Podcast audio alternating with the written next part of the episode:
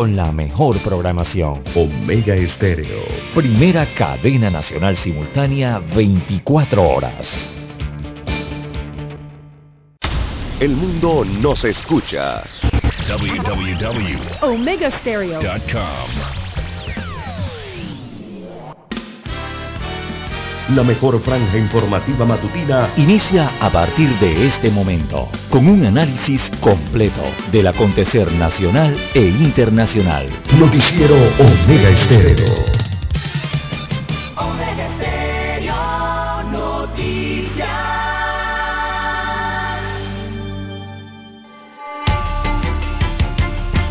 A continuación, los titulares, con los hechos que son noticias hoy.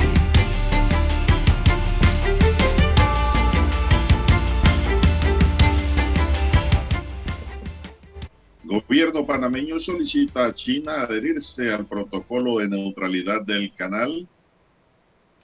El país asiático es el único del Consejo de Seguridad de la ONU que no ha firmado el tratado. También tenemos, señoras y señores, que abogados de Martinelli se quejan de la Corte. Blandón presenta otra demanda contra el expresidente. Especialistas discuten el combate al cibercrimen y posibles legislaciones. Alcaldía de Panamá entrega órdenes de proceder para construir comedores municipales. Mientras tanto, el Tribunal Electoral da cifra exacta que deben recoger activistas para remover del cargo al alcalde del Distrito Capital en lo que es el proceso revocatorio. Magistrados de la Corte presentan proyecto de ley para liquidar trámites de recursos de casación en materia penal. Proponen que el Estado incentive empresas farmacéuticas locales para abaratar costos de medicamentos. También tenemos para hoy, municipio construirá nuevos comedores admisión de demanda en la Corte levanta suspicacia, dice los abogados de Ricardo Martinelli. La obesidad gana terreno en Panamá y hay alarmas. También para hoy tenemos, señoras y señores,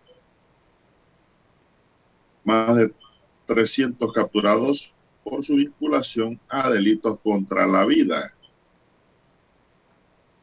Otros titulares para la fecha. Tristeza. Hay el cadáver encontrado en David. Si era el de la desaparecida Stephanie Rodríguez. Sube letalidad del COVID-19 a 1.3% y positividad a 3.5%. Mientras tanto, transportistas de Colón dan ultimátum al gobierno Ayer cayó un fuerte aguacero en Panamá y las calles quedaron anegadas, peor que nunca. Todas las alcantarillas están tapadas. No hay mano que destape esas vías. También tenemos que se entrega presunto implicado en homicidio de billetero en la provincia de Chiriquí. Sutra y Capaz llegan a acuerdo y suspenden llamado a huelga. Migración desmiente a el medio digital Foco. Amigos y amigas, estos son solamente titulares. En breve regresaremos con los detalles de estas y otras noticias. Estos fueron nuestros titulares de hoy. En breve regresamos.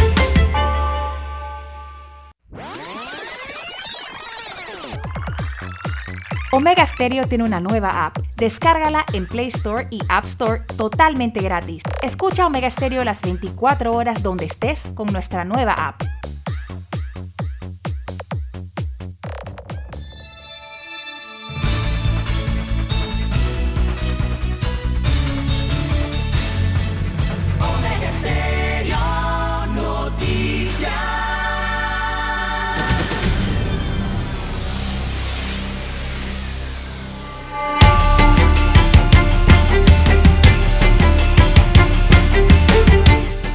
Amigos y amigas, muy buenos días. Hoy es martes 5 de abril del año 2022. En el tablero de controles nos acompaña don Roberto Antonio Díaz. En la mesa informativa les saludamos. César Lara. Y Juan de Dios Hernández Arnold para presentarle las noticias, los comentarios y análisis de lo que pasa en Panamá y el mundo en dos horas de información, iniciando esta jornada como todos los días, con mucha fe y devoción, agradeciendo a Dios Todopoderoso por esa oportunidad que nos da de poder compartir esta nueva mañana con ustedes, amigos y amigas. Pedimos para todos salud, divino tesoro, seguridad y protección, sabiduría y mucha fe. Mi línea directa de comunicación es el WhatsApp doble seis catorce catorce cuarenta y cinco. Ahí me pueden escribir al doble seis catorce catorce cuarenta y cinco. César Lara está en redes. Lara, ¿cuál es su cuenta? Bien, estamos en las redes sociales, en arroba César Lara R, arroba César Lara R es mi cuenta en la red social Twitter. Allí puede enviar sus mensajes, sus opiniones, sus denuncias, sus fotodenuncias, el reporte del tráfico temprano por la mañana. Recuerde arroba César Lara R para Instagram, también para el Twitter. Bien, don Juan de Dios, buenos días a usted a don Roberto Antonio Díaz, que nos acompaña hoy en la técnica, y a todos los amigos oyentes que nos sintonizan a través de todas las plataformas eh, tecnológicas eh, donde llega la señal de Omega Estéreo. También a todos los amigos oyentes que nos ven por, digo, nos escuchan por televisión, canal 856 de Tigo, televisión pagada por cable a nivel nacional y también a través de las dos frecuencias de Omega Estéreo Panamá. Bienvenidos a todos a esta emisión informativa cómo amanece para este martes 5 de abril. Muy bien. Muy bien, ¿y usted cómo está? ¿Cómo le ha ido en las últimas horas?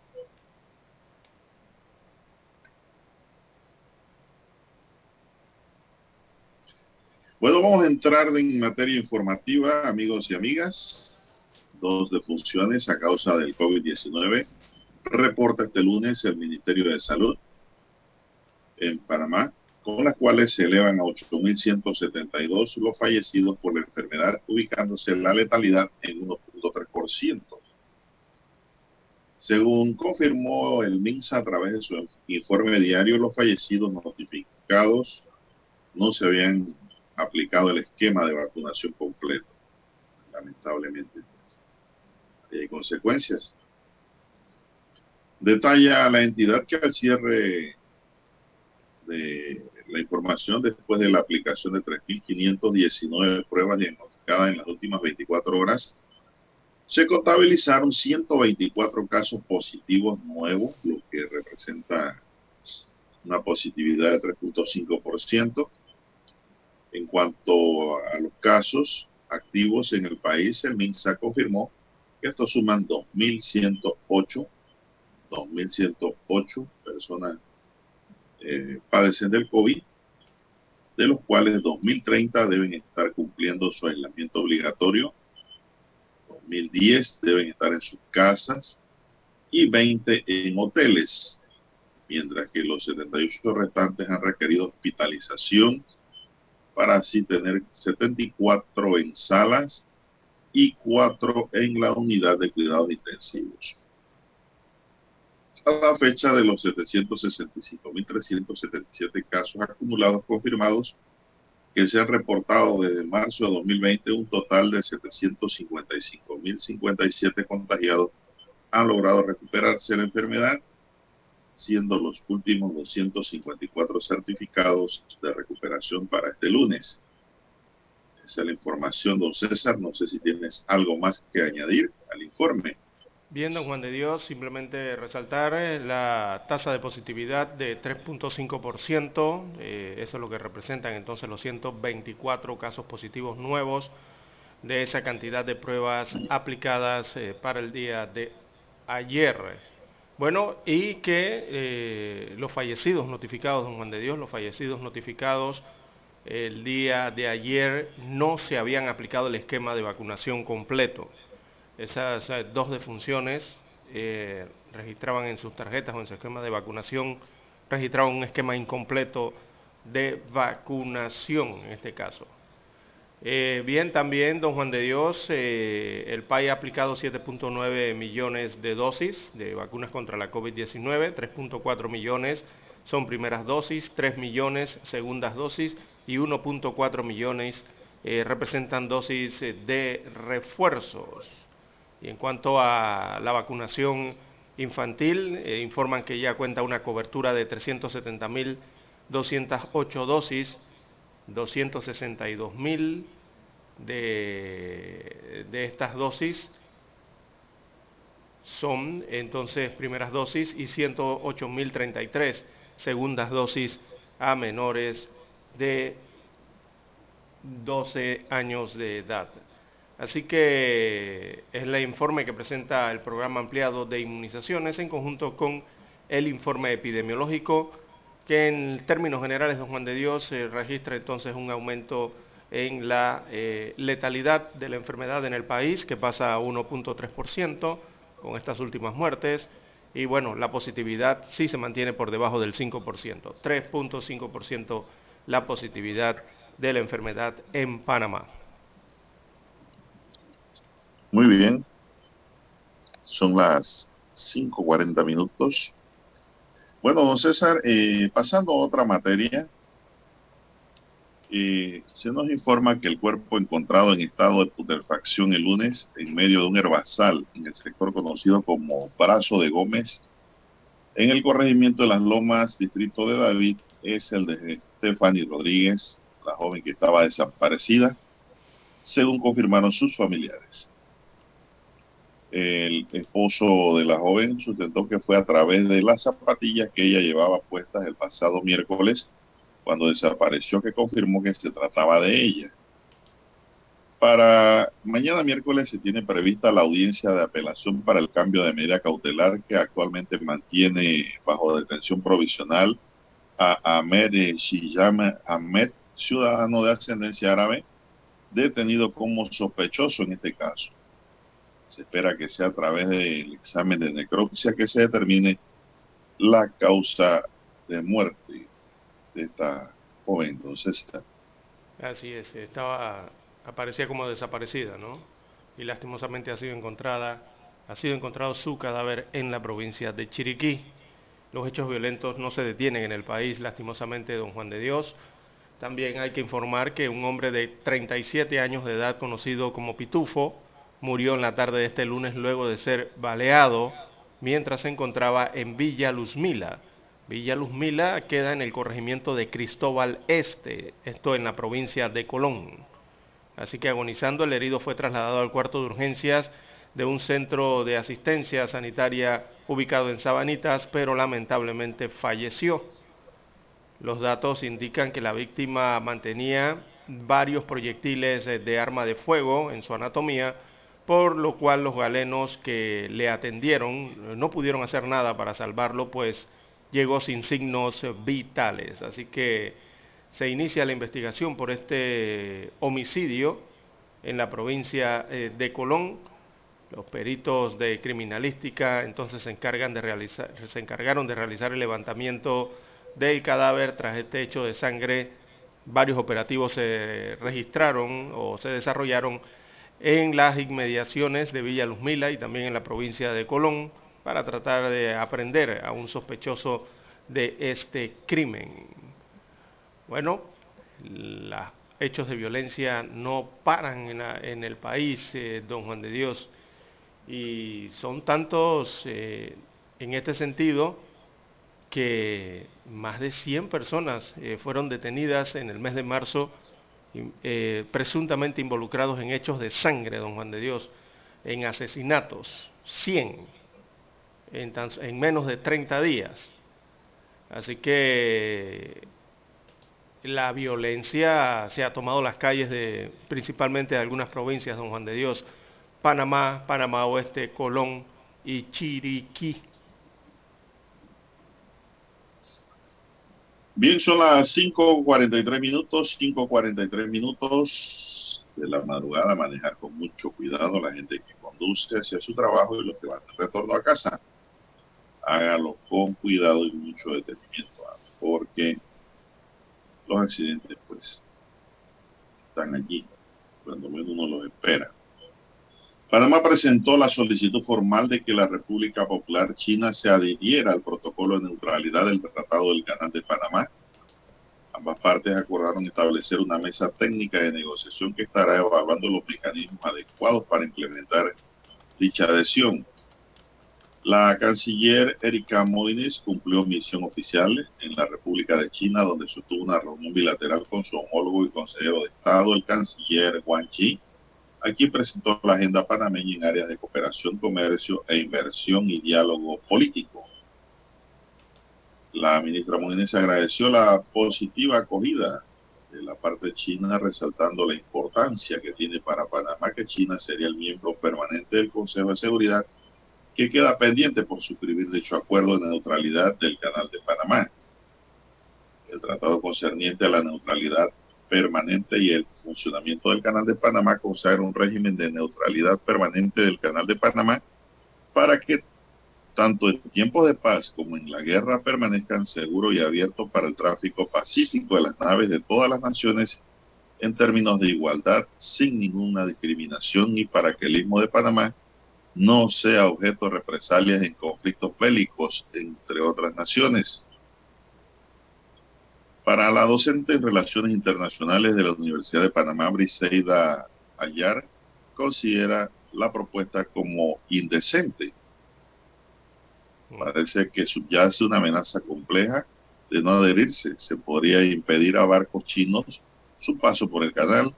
De ser así sería, pues, una violación a los tratados Torrijos-Carter y de aceptar esta especie de propuestas indecentes, entre comillas, se impediría a China aliarse con la Federación Rusa en algunos momentos necesarios del conflicto con la OTAN, sostiene la docente universitaria. La profesora ayer destaca que si China no acepta el invite es posible que no dejen de pasar ninguna embarcación de China por el canal, lo que implicaría una violación de los tratados Torrijos-Carter la situación podría implicar una incorporación casi obligada de nuestro país en el conflicto OTAN-Rusia, cuyo interés es tratar de convertirlo en un tercer GIM. Efectivamente, la situación nos implica de una manera muy riesgosa, agrega la docente. yo pienso todo lo contrario, César, la docente. Yo pienso que si este es el último país que falta en adherirse a ese tratado, todo firmado, entonces el canal tiene garantía y da garantía al resto de los países del mundo. Y sobre todo, pues, a países poderosos, países grandes, eh, que firman este protocolo, protocolo de neutralidad del tratado. Así es y que es de suma importancia porque está firmado por todos los países, las potencias del mundo.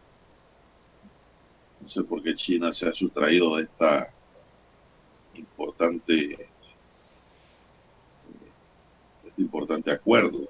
Así es. Hasta el momento, don Juan de Dios, eh, digo, no se ha invocado este tratado eh, de neutralidad contra China hasta el día de hoy. No. A pesar de que no está firmado, ellos no han firmado el tratado, ¿no? Eh, la mayoría de los países sí lo han firmado en la Organización de las Naciones Unidas, eh, pero se están haciendo entonces las, los acercamientos diplomáticos para completar ese documento, en donde hace falta esa firma de ese país, eh, don Juan de Dios. Así es para que todo opere por los canales normales, ¿no? Bien, son las 5.48 minutos. Vamos a hacer una pausa, don Roberto, y regresamos. La mejor franja informativa matutina está en los 107.3 FM de Omega Estéreo. 5.30 AM. Noticiero Omega Estéreo. Presenta los hechos nacionales e internacionales más relevantes del día.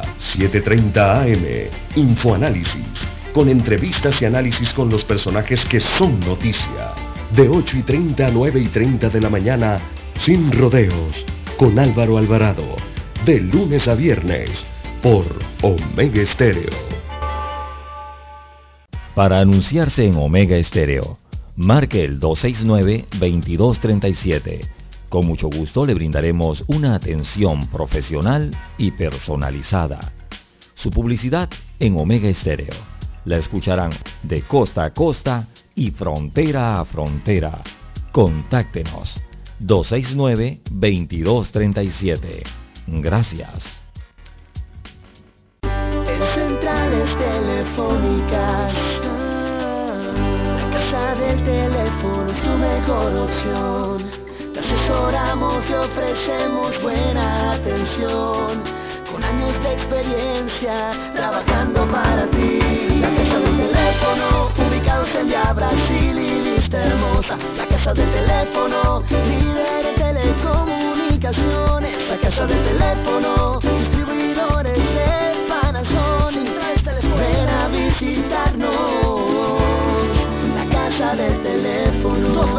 229-0465. lsdtcorp.com. Distribuidor autorizado Panasonic.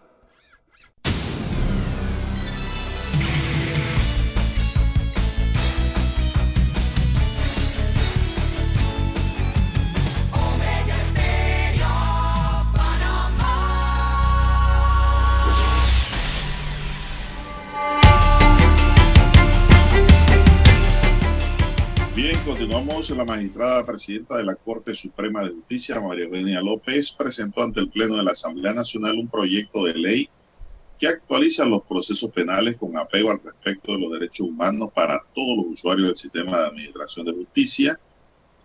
En la sustentación de este proyecto, la magistrada López indicó que Panamá continúa con dos sistemas procesales penales, pero una sola realidad penitenciaria, con el aumento de la expectativa de la sociedad en general de que mejore el estándar de Estado de Derecho. Señaló que la realidad penitenciaria panameña es motivo de inquietud para el Pleno de la Corte, ya que un grupo de personas privadas de su libertad bajo el sistema del libro tercero del Código Judicial de 1986 lo están sin que exista la certeza de una sentencia condenatoria infirme en su contra. Yo diría, y a, o a su favor también, agregaría yo. Agregó que muchos de muchas de las personas privadas de libertad han sido investigadas por el Ministerio Público, juzgados y condenados en primera y segunda instancia, agilizándose esos trámites al imprimir dinamismo a la liquidación de esos procesos bajo el libro tercero. Pero ello señaló solo alcanzado a los juzgados de circuito y a los tribunales superiores y no a la sala penal de la Corte Suprema de Justicia y los recursos de casación. Destacó que bajo esta óptica de facilitar la liquidación de los procesos penales iniciados con el libro de 1986 y con ello la implementación del sistema penal acusatorio y resolver la incertidumbre de las personas privadas de libertad de los centros penitenciarios sin que conozcan de sentencia condenatoria ejecutoriada en firme que se propone agotar el trámite de los recursos de casación en materia criminal.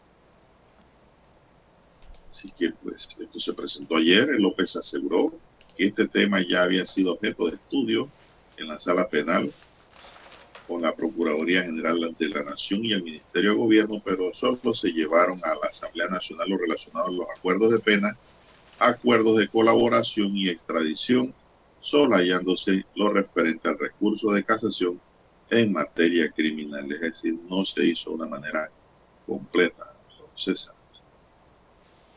No lo explica la noticia, don César, por ningún lado, pero entiendo entonces de que también habrán magistrados liquidadores para estas causas que están allí rezagadas y que mantienen estancado el sistema y que no agilizan para salir pues a un cero eh, para liquidar todo lo concerniente al sistema inquisitivo mixto y darle curso al sistema penal acusatorio.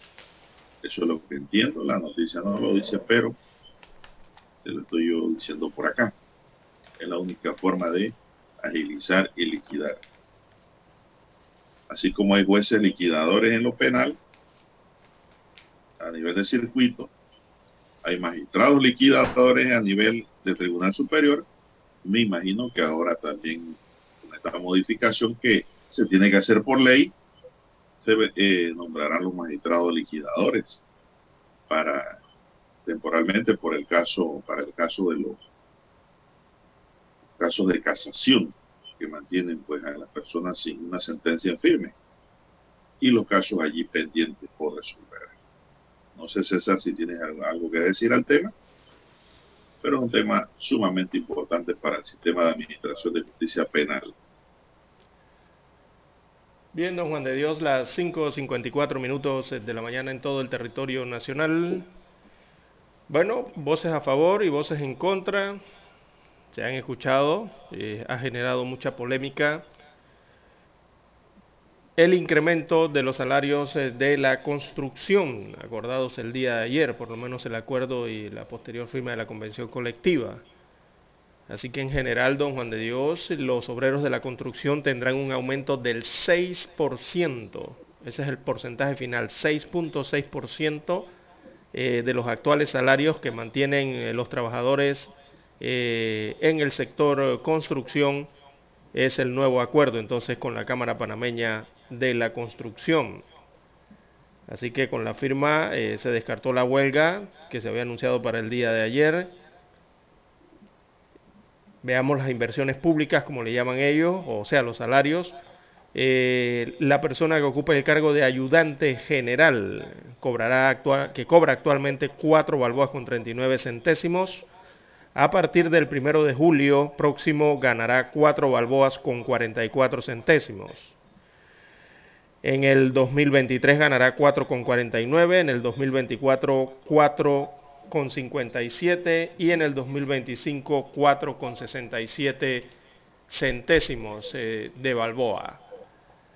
También el principiante que hoy gana 4 balboas con 93 centésimos, a partir de julio ganará 4,99. En el 2023 5,5 centésimos en el 2024 5,15 y en el 2025 5 balboas con 25 centésimos.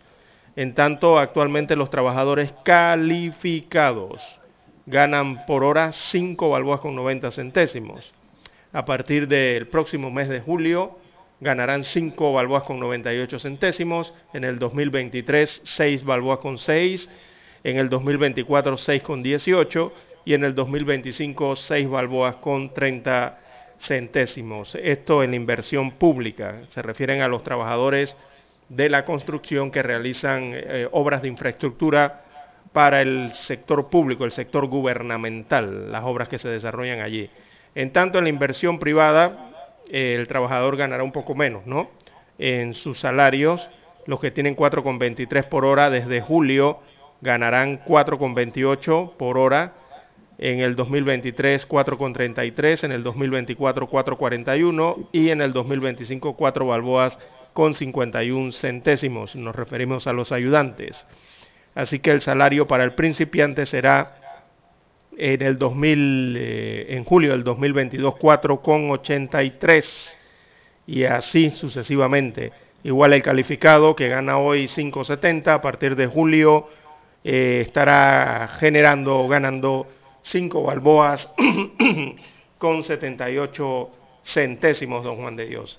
Así que en promedio, si tomamos los salarios de las construcciones privadas, en el sector privado, en promedio el salario mensual de un obrero calificado en el sector privado será de hasta 1.202 balboas mensuales.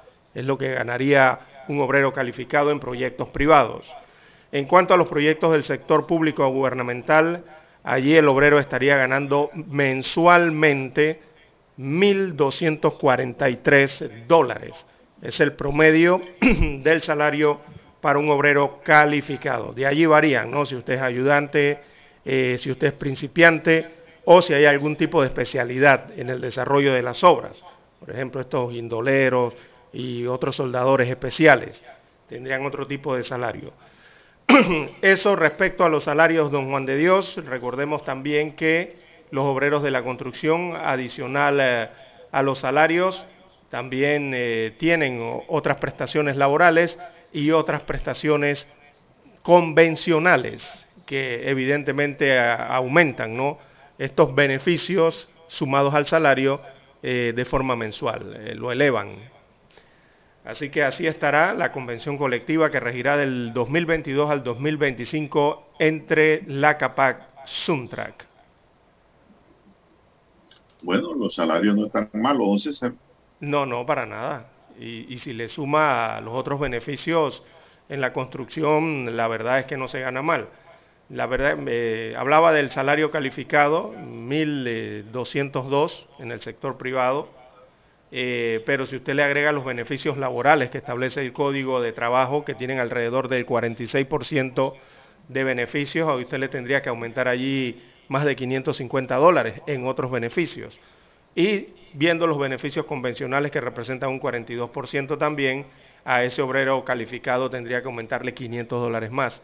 O sea, en bruto eh, vendrían eh, obteniendo beneficios mensuales por más de 2.250 dólares. Eh, un trabajador calificado en Panamá. Bueno, así es. Y usted sabe, por un, un albañil le va a cobrar a usted 50 dólares por día, don César, si usted lo busca. Y el ayudante 30. Por ahí más o menos, sí, 48 creo que por ahí. O sea, que usted tiene que tener 80 dólares diarios, don Roberto, si va a hacer un trabajo en su casa. Porque eso es el mínimo, ¿no? Correcto. Porque si le cobran también por tarea, por contrato, lo más probable es que le salga hasta más caro. Porque ya el contratista va a decir, y entonces mi ganancia, eso es lo que me están pagando por trabajar y mi ganancia como microempresario, micropromotor, entonces la cosa pone más difícil y eso encarece, don César. Sí, evidentemente. El precio de las viviendas. Claro, evidentemente, ¿no? Ya los, los, los inversionistas saben eh, cuánto eh, será el incremento, ¿no? Ya ellos han hecho sus cálculos. en la CAPAC ya los inversionistas saben cuánto les costará la mano de obra tras el ajuste salarial al Suntrack. Evidentemente, ese ajuste ellos lo van a incluir dentro del costo del producto final, que en este caso viene siendo una vivienda, un edificio, una obra de infraestructura, digo, lo que haya que construir, ¿no? Simplemente se transfiere, básicamente lo transfieren al, al, cliente yo no Estoy en contra.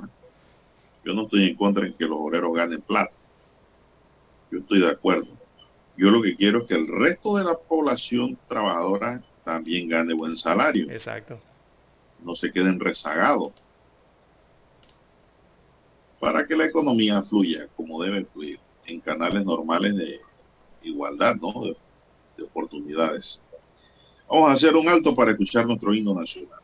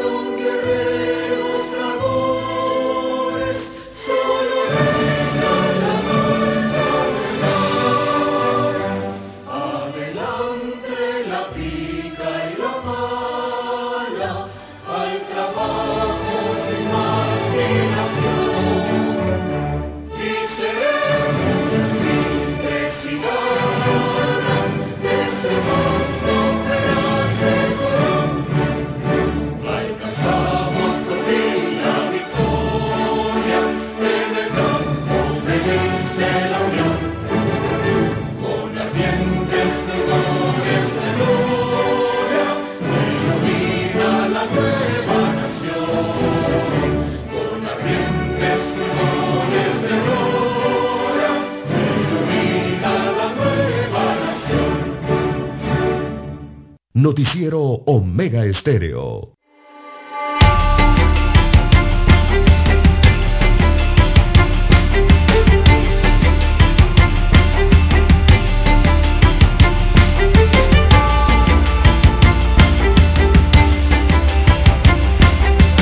Bien, avanzamos, señoras y señores, en esta mañana de martes. Son las seis, cuatro minutos. Mediante resolución 02 DROPS diagonal de H del primero de abril de 2022, publicada el día lunes en el boletín oficial, el Tribunal Electoral autorizó al abogado Roberto Ruidías para que inicie la recolección de las firmas para respaldar la revocatoria de mandato del alcalde José Luis Fábrega. Detalla el documento que la iniciativa impulsada por el abogado debe recolectar unas 198.920 firmas válidas, lo que representa el 30% del padrón electoral de 2019 del Distrito de Panamá, que según el tribunal fue de 663.067 electores. Es el 30% como ya la resolución que lleva la firma de la directora regional de organización electoral, Nilsa Delgado de Fernández, fue publicada en el boletín electoral. Ahora queda pendiente coordinar con el Departamento de Capacitación de la Dirección Nacional de Organización Electoral para la capacitación del solicitante y sus activistas para el trámite de la recolección de firmas de respaldo. El pasado lunes 7 de marzo, el Tribunal Electoral admitió la solicitud revocatoria de mandato contra el alcalde de la ciudad capital, interpuesta cuatro días antes ante esa entidad. Fábrega interpuso un recurso de apelación posteriormente, pero fue rechazado. Así que, pues, esa es la cifra, don César, que tienen que conseguir para la revocatoria. 30%. 198.920 firmas. Es lo que le dijeron. La gran pregunta es, ¿se conseguirá ese número? ¿Firmará la gente? Es otra pregunta. Así es, todo, todo depende de la participación eh, ciudadana del distrito eh, capital, don Juan de Dios. Todo depende de la participación de los que están eh, inscritos en el padrón electoral eh, del municipio de Panamá. Eh, bueno, hay que ver si participarán, porque todo indica que van a abrir las posibilidades entonces para recolectar las firmas, ya sea a través de forma digital, a través de plataformas en Internet, de los kioscos o las instalaciones del Tribunal Electoral, van a facilitar también aquí en Ciudad Capital eh, se puede hacer eso a través de estos kioscos que hay en diversos puntos y en diversos centros comerciales a lo largo del distrito capital, tanto norte hacia el este como la parte central. Eh, hay que ver entonces los activistas que tienen que capacitarse si también harán esto o tendrán los recursos para visitar los diferentes corregimientos para la recolección de firmas. Es la otra opción. Hay prácticamente tres opciones, ¿no? Tres, tres posibilidades allí. Bueno, pero todo dependerá de la participación del elector del ah. Distrito Capital. El, el tema, don César, es que él ganó con un 30%, ¿no? Sí, correcto. aproximadamente.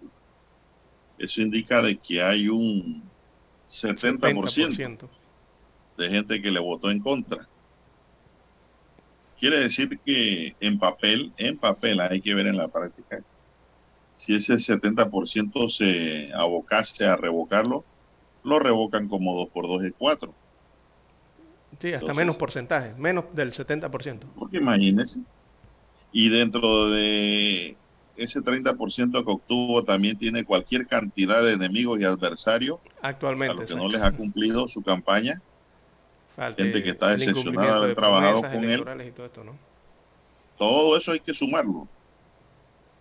Y yo le sumaría a don Juan de Dios también el, parte del, del descontento que hay en, sí de forma general de la actual administración. También hay cierto desgaste allí que puede afectar a los que forman parte eh, del partido gobernante de Don Juan de Dios, sobre todo cargos importantes como este.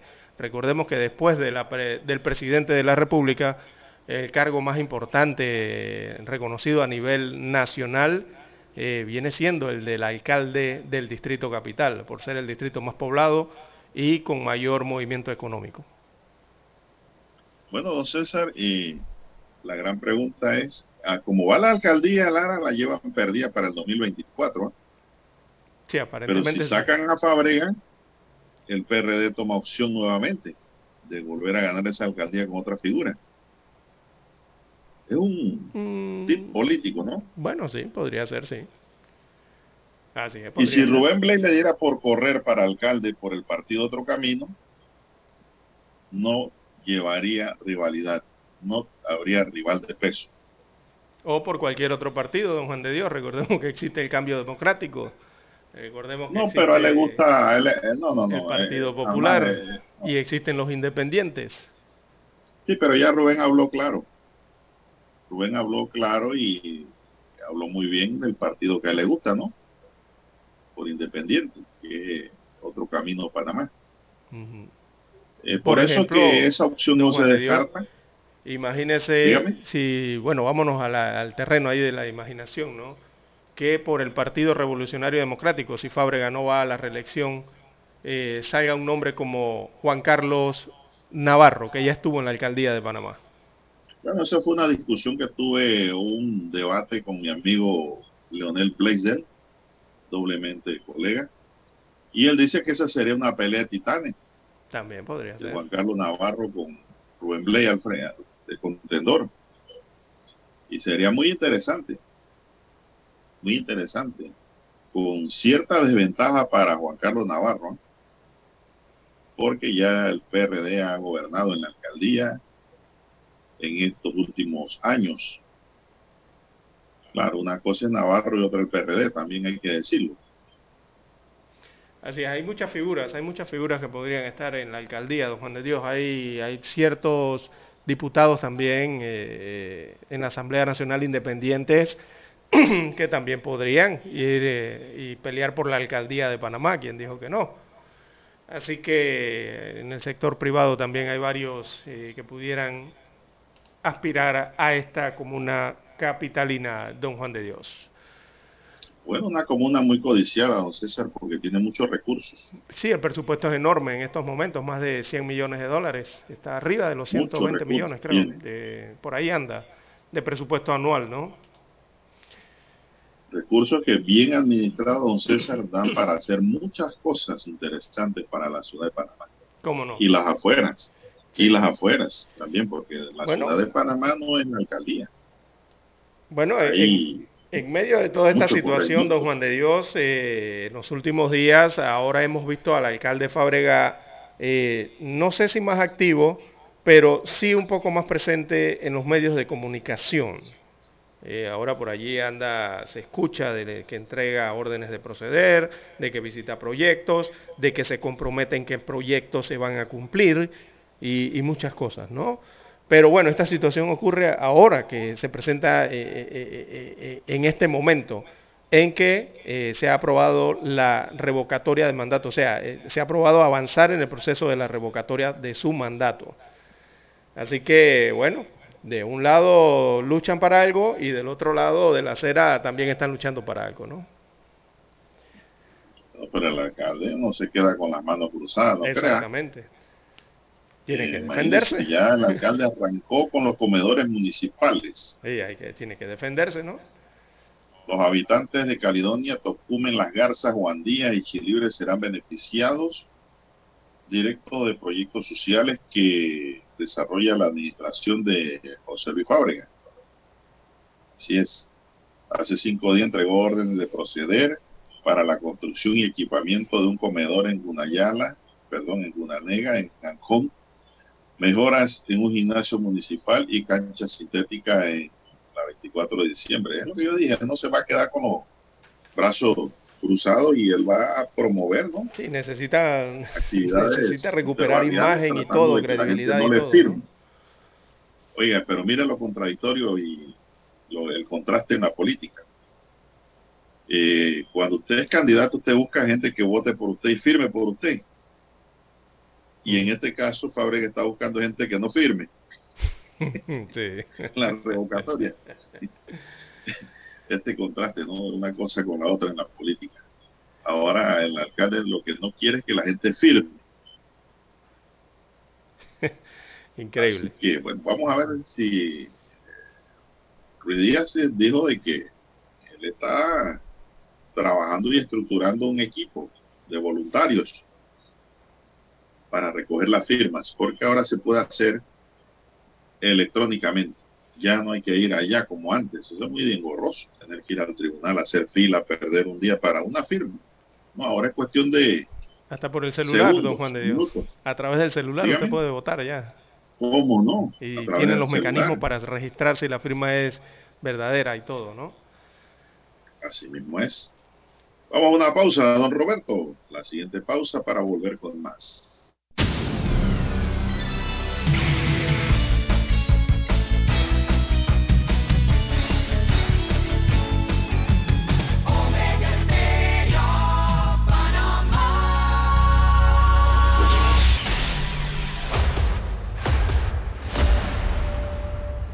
Desde los estudios de Omega Estéreo, establecemos contacto vía satélite con la voz de América.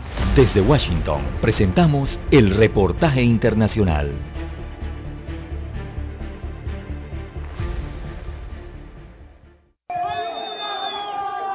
Son los gritos de personas privadas de su libertad solicitando desesperadamente ayuda luego de un motín registrado el fin de semana en el Centro de Privación de la Libertad de Turi, en Cuenca, localizada a unos 480 kilómetros de Quito.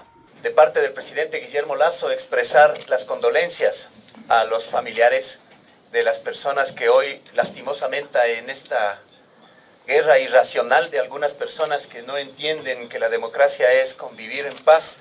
Con el paso de las horas, tras confirmarse oficialmente el motín, el número de privados de la libertad asesinados dentro de la cárcel aumentó rápidamente. hay gente inocente hay gente que está pagando injustamente. Para el abogado constitucionalista Mauro Andino, la nueva masacre producto de enfrentamientos entre bandas locales evidencia la inacción y la ausencia absoluta del Estado. Lo primero que deberíamos preguntarnos es quién ingresa y cómo ingresan las armas que sirven para la ejecución y el asesinato de cientos o de decenas de privados de libertad.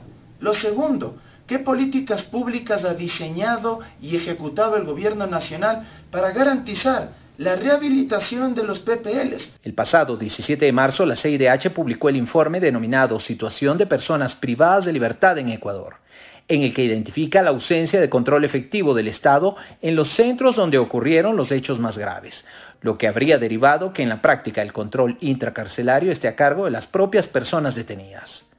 Néstor Aguilera, Voz de América Quito.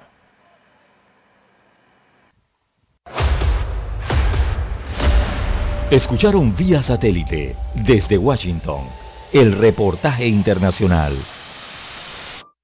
La mejor franja informativa matutina está en los 107.3 FM de Omega Estéreo, 530 AM. Noticiero Omega Estéreo presenta los hechos nacionales e internacionales más relevantes del día. 730 AM. Infoanálisis, con entrevistas y análisis con los personajes que son noticia de 8 y 30 a 9 y 30 de la mañana, sin rodeos, con Álvaro Alvarado, de lunes a viernes, por Omega Estéreo.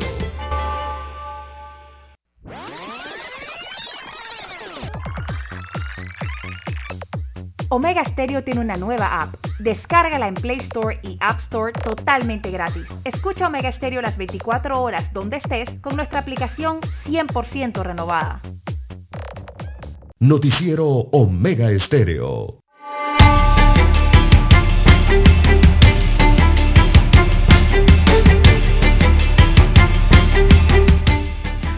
Bien, amigos oyentes, las 6.19, 6.19 minutos de la mañana en todo el territorio nacional. A esta hora hay que informar a los amigos oyentes en la provincia de Panamá Oeste Bueno, eh, en el distrito de La Chorrera, mañana hay que recoger agua. Don Roberto, usted que vive por allá para Panamá Oeste, sé que no vive en Chorrera, pero para que le comunique también a sus vecinos. Bueno, habrán trabajos en la planta potabilizadora de La Chorrera. Esos trabajos afectarán el suministro de agua potable este miércoles allá en el distrito de La Chorrera, ya que se informa que la potabilizadora Jaime Díaz Quintero de La Chorrera suspenderá operaciones por mantenimiento programado en los sedimentadores y sistemas de distribución.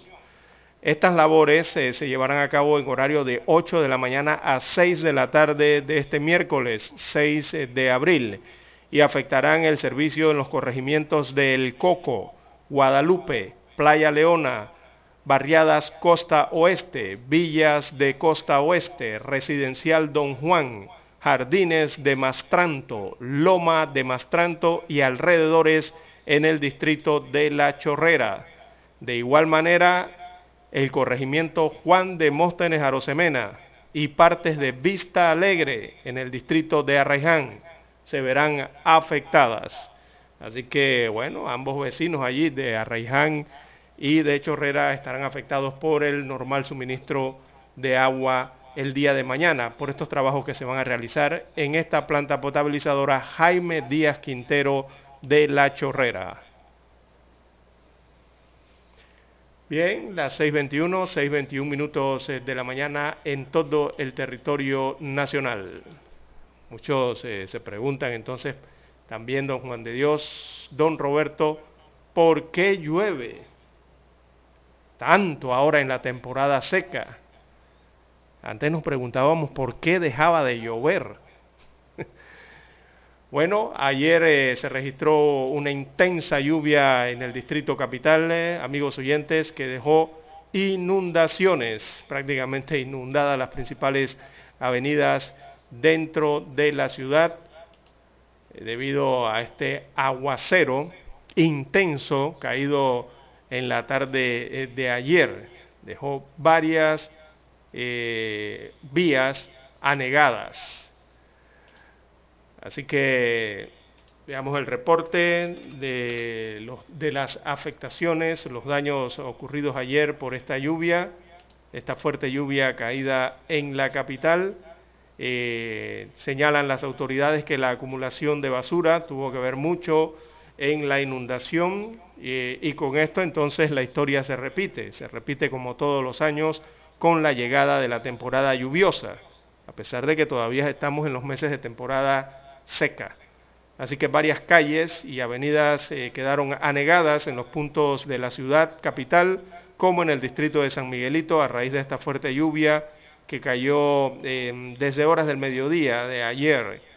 Hay, según los reportes, veamos los puntos anegados, eh, inundaciones entonces en la vía España, en varios de sus trayectos, en la calle 50 también se registraron inundaciones, en la avenida José Domingo Díaz, la avenida Ricardo Joaquín Alfaro, esta es la tumba muerto, así como en otros sectores como la vía Argentina. Se reportaron varios accidentes automovilísticos menores que ocasionaron eh, congestionamiento vehicular el día de ayer, además de las calles anegadas, y varios autos también que quedaron varados por problemas mecánicos, muchos de ellos dentro de estas calles eh, inundadas. Bueno, la acumulación de basura, aparentemente este fue el motivo entonces que provocó que se inundaran las calles y alcantarillas. También este es el motivo, ¿no? Son los factores que provocan las inundaciones en el país, eh, según los entendidos y las autoridades. Bueno, eh, hay aviso de prevención para hasta el 7 de abril. Eh, las autoridades activaron este aviso de prevención por lluvias y tormentas hasta el próximo eh, jueves 7 de abril. Así que se pronostican aguaceros dispersos con actividad eléctrica hasta las 4 y 30 de la tarde en distintos puntos del país. Eh, el SINAPROG entonces pide a la población y a los conductores tomar las medidas de precaución al respecto, porque las lluvias van a continuar en, varios, en varias provincias eh, del país. Bueno, amigo oyente, a tomar entonces las debidas eh, precauciones. Lo mejor es que cuando llueve, amigo oyente, si usted quiere movilizarse en ese momento, mover su automóvil, mejor no lo haga. Quédese en un punto, trate de buscar un punto eh, alto dentro de la avenida, ¿verdad? Para evitar que su auto quede en medio de una inundación. Qué problema, ¿no? Y para los peatones, imagínense usted, otra problemática porque también las aceras eh, están inundadas. No se puede mover uno en la ciudad cuando caen estas fuertes eh, tormentas, como la acaecida el día de ayer. Las 6.25 minutos, 6.25 minutos eh, de la mañana en todo el territorio nacional. Bueno, nos envían fotografías aquí en las redes sociales, precisamente de residentes del área, este es el sector de Bella Vista en la vía argentina. Bueno, nos muestran aquí unos vehículos 4x4, increíble, increíble el nivel del agua, ¿no? Hasta qué punto de la carrocería del vehículo eh, subió esta agua en la vía argentina. O sea, estamos hablando de vehículos 4x4, que el agua incluso llegó a eh, el seguro de las puertas, donde usted abre la puerta del vehículo, hasta allí está el nivel del agua, en un vehículo eh, de doble tracción. Así que se imagina usted el tamaño, la distancia de la calzada en que se inundó esta avenida. Una problemática que ha sido persistente a pesar de, los, eh, de las mejoras o los arreglos que se hicieron en esa vía argentina. Es que hay que continuar eh, mejorando las venas de la ciudad, las que están allí debajo, las cantidades de tuberías que existen, sobre todo la de que tienen que ver con las escorrentías. Esa vía argentina tiene un gran problema, don Roberto Antonio Díaz, y es que mejoraron eh, subterráneamente las tuberías, eh, son tuberías más amplias, más grandes, pero el problema es que cuando donde finaliza el proyecto, allá se encuentra con tuberías más pequeñas y se crea el embudo. Así que hay que continuar los proyectos de mejorar eh, las redes subterráneas, ¿verdad? que trasladan todos estos alcantarillados y todas estas escorrentías de la ciudad hacia la bahía de Panamá. Bueno, se requiere de mucha inversión y la verdad es que incluso a veces los políticos no quieren enterrar la inversión, dice que no se ve, que no genera votos al final. Pero bueno, aquí la población vota, amigo oyente, pero es para que hagan obras, hagan proyectos, hagan avances. Bien, las 6.28, 6.28 minutos de la mañana en todo el territorio nacional. Tenemos que hacer la pausa porque hay que escuchar los periódicos. Para anunciarse en Omega Estéreo marque el 269-2237. Con mucho gusto le brindaremos una atención profesional y personalizada. Su publicidad en Omega Estéreo. La escucharán de costa a costa y frontera a frontera. Contáctenos 269-2237. Gracias. Omega Estéreo, 24 horas en FM Estéreo. Desde los estudios de Omega Estéreo, establecemos contacto vía satélite con la voz de América. Desde Washington, presentamos el reportaje internacional.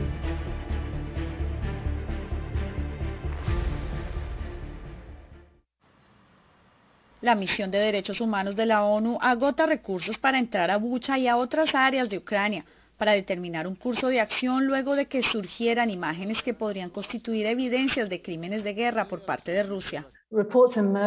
Los informes que surgen de esta y otras áreas plantean preguntas serias e inquietantes sobre posibles crímenes de guerra o infracciones graves del derecho internacional humanitario y serias violaciones a los derechos humanos. El secretario general Antonio Guterres dijo estar conmocionado y enfatizó cuán esencial se torna una investigación independiente que conduzca a una rendición de cuentas efectiva, mientras la embajadora del Reino Unido ante la ONU, que preside el Consejo de Seguridad en este mes de abril, apoyó el llamado de Estados Unidos de suspender a Rusia del Consejo de Derechos Humanos. Buscaremos impulsar eso desde aquí en los próximos días, porque aunque la gente sabe que el Consejo de Derechos Humanos se reúne en Ginebra, la Asamblea General tomará la decisión aquí en Nueva York. Igualmente, espero que siga aislando a Rusia en el Consejo de Seguridad. El coordinador de ayuda humanitaria y enviado especial de la ONU, Martin Griffiths, sostuvo varias reuniones de alto nivel en Moscú para mediar el cese al fuego y la protección de civiles y rendirá su primer informe al respecto ante el Consejo de Seguridad este martes. Ángela González, Voz de América, Naciones Unidas, Nueva York.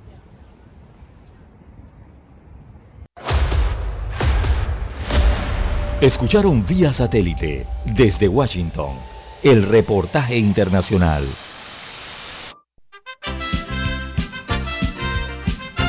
Infoanálisis, de lunes a viernes, de 7 y 30 a 8 y 30 de la mañana por los 107.3 FM de Omega Estéreo, con Guillermo Antonio Adames, Rubén Darío Murgas, Camila Adames Arias y Milton Enríquez. Infoanálisis, el programa para gente inteligente como usted.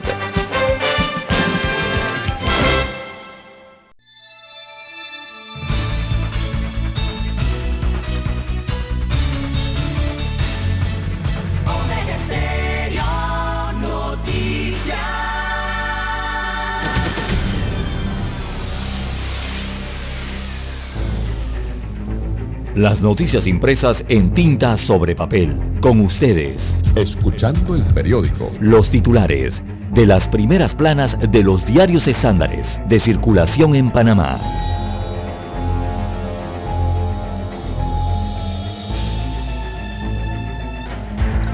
Bien, amigos oyentes, el diario La Prensa titula para hoy Ejecutivo y Legislativo agenda a conveniencia, destaca hoy la prensa como principal titular, refiriéndose a la gestión gubernamental.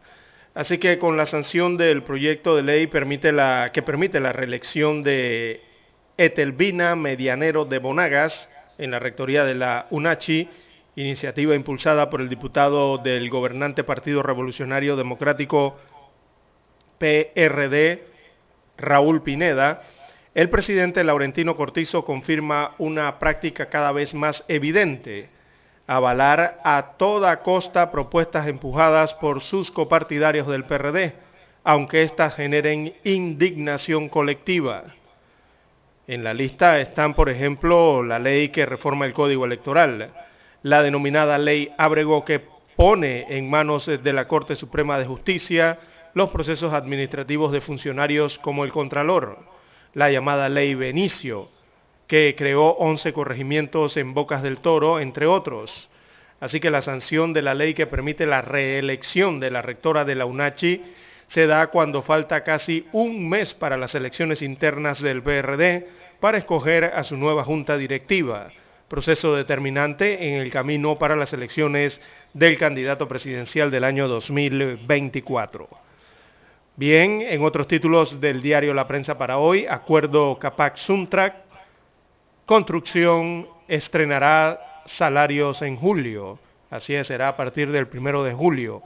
Así que al filo de hacerse efectiva la huelga de los trabajadores de la construcción, empresarios y obreros pactaron un acuerdo que pone a un trabajador calificado con un salario mensual de 1.310 balboas al cabo de cuatro años. Así es, para el 2025 el salario llegaría a 1.310. Para este año estarían en 1.224 dólares. Bien, eh, en más títulos del diario La Prensa para hoy, veamos aquí este titular. Otro recurso de inconstitucionalidad eh, contra el fallo del Tribunal Electoral eh, recibe la Corte Suprema de Justicia. Aparece fotografía de el ex candidato presidencial José Isabel Blandón y sus colegas eh, del partido panameñista ayer eh, subiendo las escalinatas de la Corte. Así que Blandón, presidente del opositor partido panameñista, junto a abogados de su colectivo, demandaron ayer la resolución emitida por los magistrados del Tribunal Electoral, Heriberto Araúz y Alfredo Junca, que invoca el principio de especialidad a favor del expresidente Ricardo Martinelli Berrocal como pretexto para no levantarle el fuero penal electoral. En más títulos eh, de la prensa para hoy tenemos cuarta dosis de la vacuna anti-COVID. ¿A quién? Se pregunta hoy como titular el diario La Prensa. Así que científicos panameños eh, recomiendan que la cuarta dosis, o sea, esta sería la segunda dosis de refuerzo de la vacuna anti-COVID, sea aplicada a personas que puedan complicarse al enfermarse como consecuencia de su salud o por sus comorbilidades. Así que el asesor de vacunas del Ministerio de Salud y secretario nacional de Ciencia y Tecnología e Innovación, Eduardo Ortega Barría, indicó que más allá del grupo etario, la discusión se centra en qué momento se debe aplicar esta dosis. En otros títulos de la prensa para hoy, avanza revocatoria de mandato del alcalde Fábrega. Este proceso va en camino, así que mediante resolución dictada el pasado viernes primero de abril, la Dirección Regional de Organización Electoral de Panamá Centro del Tribunal Electoral dio luz verde para la recolección de firmas en el proceso de revocatoria de mandato del alcalde de Panamá, José Luis Fábrega. Para revocar el mandato a Fábrega se requieren 198.920 firmas, es decir, el 30% del padrón electoral del Distrito de Panamá, que deben ser recolectadas en tres meses. Bien, en más títulos eh, para la mañana de hoy tenemos trabajo remoto, impulsó los negocios de Dell en la región. Este es el principal titular y reporte del martes financiero para el día de hoy. También en panorama el enigma de un contrato ley minero. La verdad es que nadie sabe qué tiene el contrato, dónde está el contrato y, nadie sabe la existencia de este contrato. Bien, en más títulos eh, para hoy tenemos la fotografía principal del diario La Prensa, la titulan Gira en Asia, encuentro Mo Inés Wang.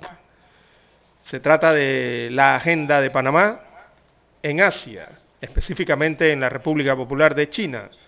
Así que en su primera reunión de trabajo de su gira por Asia, la canciller Erika Moines sostuvo encuentro con su homólogo chino Wang Yi, a quien presentó la agenda panameña en tres áreas que son la cooperación, comercio e inversión y diálogo político. Entre otros temas, Panamá solicitó a China adherirse al protocolo de neutralidad del Tratado del Canal de Panamá. Bien, amigos oyentes, estos son los títulos que presenta hoy en portada el diario La Prensa. Pasemos a revisar la primera plana del diario La Estrella de Panamá. Bien, la Estrella de Panamá para hoy dice, gobierno panameño solicita a China adherirse al protocolo de neutralidad del canal en su primer día de gira oficial por Asia, la canciller Erika Moines se reunió con su homólogo de China, Wang Yi, y le solicitó que se adhiriera al protocolo de neutralidad del Tratado del Canal de Panamá. El país asiático es el único del Consejo de Seguridad de la ONU que no ha firmado ese tratado. La detección temprana clave para tratar el autismo, un reportaje especial que tiene la estrella hoy. También dice la crisis del gas en Europa afecta el tránsito de buques de GNL por el canal de Panamá. Más titulares, abogados de Martinelli se quejan de la Corte. Blandon presenta otra demanda contra el expresidente. Especialistas discuten el combate al cibercrimen y posibles legislaciones Alcaldía de Panamá entrega orden de proceder para construir comedores municipales. Magistrado de la Corte presentan proyecto de ley para liquidar trámites de recursos de casación en materia penal. Proponen que el Estado incentive empresas farmacéuticas locales para abaratar el costo de medicamentos. También tenemos, señoras y señores, que el Suntrack logra un ajuste salarial arriba del 6%. Directivo del Banco Mundial pide transparencia como arma anticorrupción. También Elon Musk adquiere el 9,2% de las acciones de Twitter y la red social se dispara en la bolsa. El presidente JP Morgan alerta sobre el riesgo de una crisis energética. El Eurogrupo advierte del riesgo de ralentización económica en la zona euro.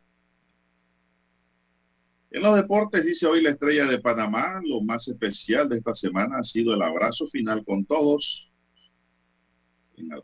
El tenista del Palmar de 18 años disfruta del éxito acompañado de su equipo y de su familia, es lo que más vale. Alcaraz. Da gusto ver jugar al City. Tiene futbolistas seguramente mejores que nosotros, digo Simeone. Este martes regresa a la Champions League con un encuentro entre el Atlético Madrid de Simeone y el City de Pep Guardiola. Para los amantes del fútbol. Delantero mexicano el Chicharito Hernández, jugador de la semana de la MLS. Todavía el Chicharito tiene para jugar, a pesar de no haber sido convocado por la selección mexicana. El Crystal Palace golea al Arsenal y se impide el acceso a la cuarta plaza de la Premier. Daniel Ortega nombra a un ex guerrillero como su nuevo embajador ante la OEA. Se trata de, dice aquí, el nombramiento de Tardes Tordesilla ocurre 11 días después de que Ortega destituyera de ese cargo al periodista y diplomático Arturo Macfield Giscas la comunidad garifuna pide ante la Corte Interamericana de Derechos Humanos respetar sus territorios ancestrales. Ucrania denuncia genocidio en Bucha, Rusia lo niega. Las fotos son elocuentes. Chávez celebra la revolución en Costa Rica y promete trabajar con la oposición. Mujeres que rompen estereotipos y luchan por la igualdad de género. Así es, también hay otro reportaje hoy de la Estrella de Panamá sobre ese tema. Bien, amigos y amigas, estos son los titulares del diario La Estrella de Panamá para hoy. Así concluimos con la lectura de los titulares correspondientes a la fecha. Hasta aquí, escuchando el periódico. Las noticias de primera plana, impresas en tinta sobre papel. 7.30 AM. Infoanálisis, con entrevistas y análisis con los personajes que son noticia. La mejor franja informativa matutina está en los 107.3 FM de Omega Estéreo, cadena nacional. Para anunciarse en Omega Estéreo, marque el 269-2237. Con mucho gusto le brindaremos una atención profesional y personalizada. Su publicidad en Omega Estéreo. La escucharán de costa a costa y frontera a frontera. Contáctenos 269-2237. Gracias.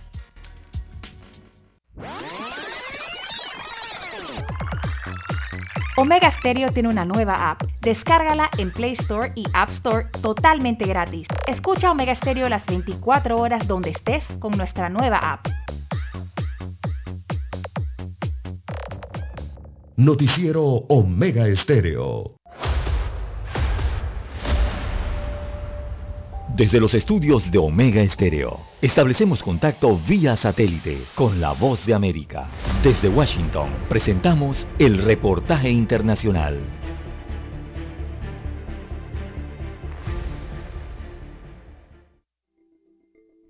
Los institutos Confucio entraron a Latinoamérica por México en 2006 y se han expandido por toda la región con 41 sedes dentro de las universidades y se anuncian más, además de 5.000 becas gubernamentales y 3.000 plazas de formación en China para los próximos dos años. Jay Gilstrap, autor de la investigación sobre los institutos Confucio en Latinoamérica, advierte de los objetivos de largo plazo de China con los institutos dentro de las universidades. China busca crear una generación de futuros líderes en América Latina que vean el mundo de una manera más similar a la visión global de China o que más explícitamente apoye sus objetivos de la política exterior de China. una generación que apoye los objetivos de política exterior de China o que simplemente mire para otro lado ante temas sensibles para el gobierno de Pekín es lo que temen algunos expertos como Parsi Faldisola, director del Centro de Investigaciones Chino-Latinoamericano de la Fundación Andrés Bello mientras más lazos con universidades existan, mientras hay una participación mayor de profesores latinoamericanos en investigaciones financiadas por algún ente gubernamental chino, menos críticas dentro de la academia veremos con respecto a China. El Departamento de Estado argumenta que cuando los institutos Confucio fueron lanzados en 2004, reflejaban la estrategia del Partido Comunista de China para subvertir la autonomía institucional y socavar la libertad académica en las universidades de todo el mundo. Norberto Consani, director local del Instituto Confucio de la Universidad de La Plata en Argentina, dice que los institutos Confucio simplemente se limitan a enseñar el idioma. En el Confucio las personas eh, enseñan el idioma nada más. No hay clase de economía política, no, cero, solamente idioma. Adam Rafla, especialista en asuntos latinoamericanos, cuestiona que los profesores del Instituto Confucio evitan normalmente tocar temas que incomodan a China, como los derechos humanos, libertad de expresión, Taiwán. De esos temas sensibles para el gobierno de ese país no se habla en clase. En el caso de los institutos Confucio es principalmente un monólogo. Se presenta una imagen muy específica de China que no es muy crítica. Los críticos de los institutos Confucio temen que tras 16 años de presencia en prestigiosas universidades en Latinoamérica, la región termine minimizando las constantes denuncias de la comunidad internacional sobre violaciones a las libertades básicas en China. Desde Washington, Jaime Moreno, Voz de América. Escucharon vía satélite desde Washington el reportaje internacional. Es momento de adentrarnos al mar de la información. Este es el resultado de nuestra navegación por las noticias internacionales más importantes en este momento.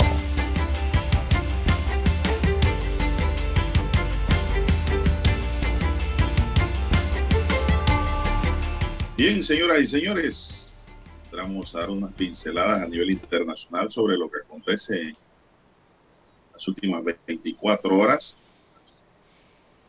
Tenemos que Estados Unidos ahora dice que no se queda atrás. Estados Unidos probó con éxito un misil hipersónico en el mes de marzo y lo mantuvo en secreto para evitar tensiones con Rusia. Estados Unidos probó con éxito un misil hipersónico a mediados de marzo, pero lo mantuvo en secreto durante dos semanas para evitar una escalada de tensiones en las relaciones con Rusia antes de la visita del presidente Joe Biden a Europa, según un alto funcionario de la defensa familiarizado con el asunto. El prototipo de arma hipersónica de respiración aérea, por sus siglas en inglés Hawk, fue lanzado desde un bombardero B-52 frente a la costa occidental en la primera prueba exitosa de la versión del sistema de Lockheed Martin, dijo el funcionario. Un motor de refuerzo aceleró el misil a gran velocidad, momento en el que se encendió el motor Scramjet de respiración aérea y, propuso, y propulsó el misil a una velocidad hipersónica de Mach 5 y superiores. El funcionario ofreció escasos detalles de la prueba del misil, señalando únicamente que este voló por encima de los 65 mil pies de altura y durante más de 30 millas, pero incluso en el extremo inferior del alcance hipersónico, unas 3.800 millas por hora, un vuelo de 300 millas es inferior a 5 minutos. La prueba se produjo días después de que Rusia dijera que había utilizado su propio misil hipersónico durante su invasión de Ucrania, afirmando que tenía como objetivo un almacén de municiones en el oeste del país.